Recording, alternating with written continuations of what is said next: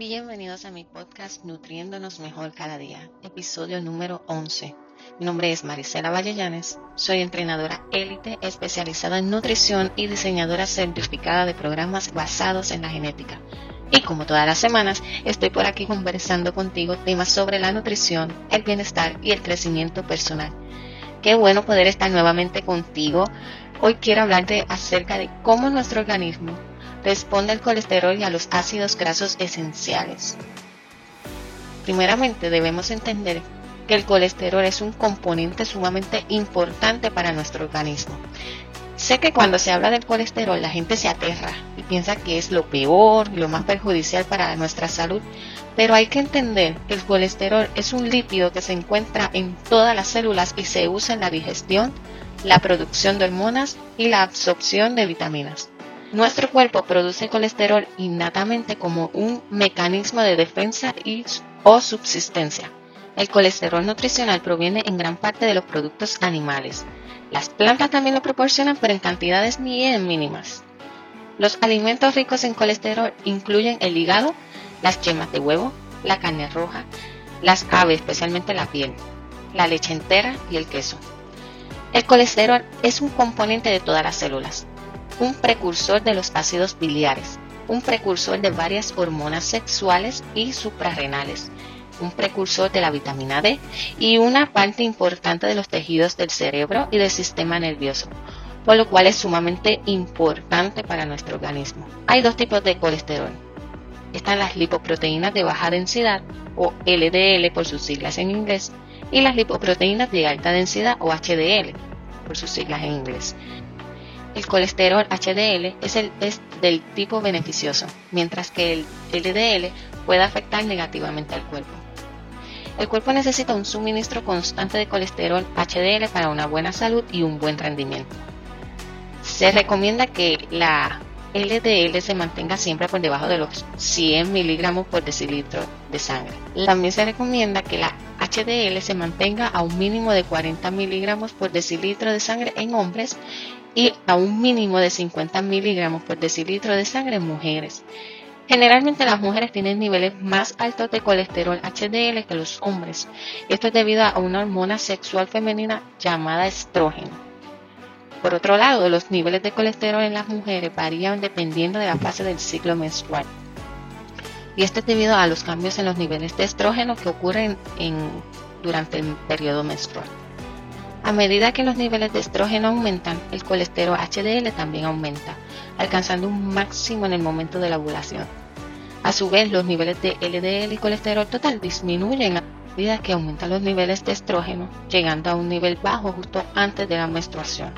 Pero, ¿sabías que la forma en que nuestro organismo produce colesterol depende de nuestra genética? Nuestra genética influye en cómo la producción de colesterol de nuestro organismo responde a la ingesta de grasas. O sea, hay personas que cuando ingieren una dieta alta a moderada en grasas tienden a ser sensibles a la grasa y aumentar sus niveles de colesterol LDL en sangre. Sin embargo, hay otras que no. Ya sabemos que el cuerpo necesita una cierta cantidad de grasa para realizar todas sus funciones biológicas vitales, incluyendo producir ciertas hormonas, absorber nutrientes liposolubles como la vitamina A, D, E, K, como también para el mantenimiento de la temperatura corporal y para muchas otras funciones más. Existen ácidos grasos esenciales como los PUFA, que son ácidos grasos poliinsaturados, los cuales deben consumirse para mantener niveles saludables. Las grasas poliinsaturadas, incluidos los ácidos grasos omega 3 y los ácidos grasos omega 6, se encuentran en las plantas como las nueces, las semillas, los aceites vegetales, los mariscos y generalmente se consideran saludables para el corazón. Una investigación que mostró una fuerte asociación entre los niveles de PUFA en la sangre y el estado de salud de una persona. Hicieron un análisis con 2.700 hombres y mujeres de 16 años y encontraron que aquellos con los niveles más altos de PUFA, omega 3, tenían una tasa de mortalidad de 27% más baja que aquellos con los niveles más bajos. Después de los 65 años, los que tenían los niveles más altos vivieron un promedio de 2.2 años más que los que tenían los niveles más bajos. El nivel de estos pufas esenciales en el torrente sanguíneo está determinado en gran medida por lo que comemos, porque el cuerpo no lo puede producir por sí mismo. También existe cierta influencia genética en los niveles de PUFA en sangre. Los estudios genéticos han encontrado un fuerte vínculo entre las variaciones de los genes y las concentraciones de PUFA. ¿Qué significa esto? Pues que hay personas que por su genética, su organismo no es tan eficiente en la conversión y metabolización de los ácidos grasos necesarios. No obstante, no es para decepcionarte en el caso de que fueras una persona con este tipo de gen, sino que hay que prestarle una mayor atención y hacer énfasis a la ingesta de los alimentos ricos en ácidos grasos esenciales, ya que el consumo regular de estos pufas están asociados con un menor riesgo de muerte por todas las causas, en particular enfermedades cardíacas, enfermedad cerebrovascular. Así que si te gustaría realizarte una prueba genética y recibir consejos de salud personalizados basados en las posibles implicaciones de estos resultados, déjame saber en los comentarios o contáctame a través de los medios que te muestro en las notas del episodio. Si te gustan todos estos temas que quiero compartir contigo, suscríbete a mi canal, dale a la campanita y no te pierdas ninguno de ellos. Compártelo con tus amistades en las redes sociales para que también se beneficien de estos contenidos.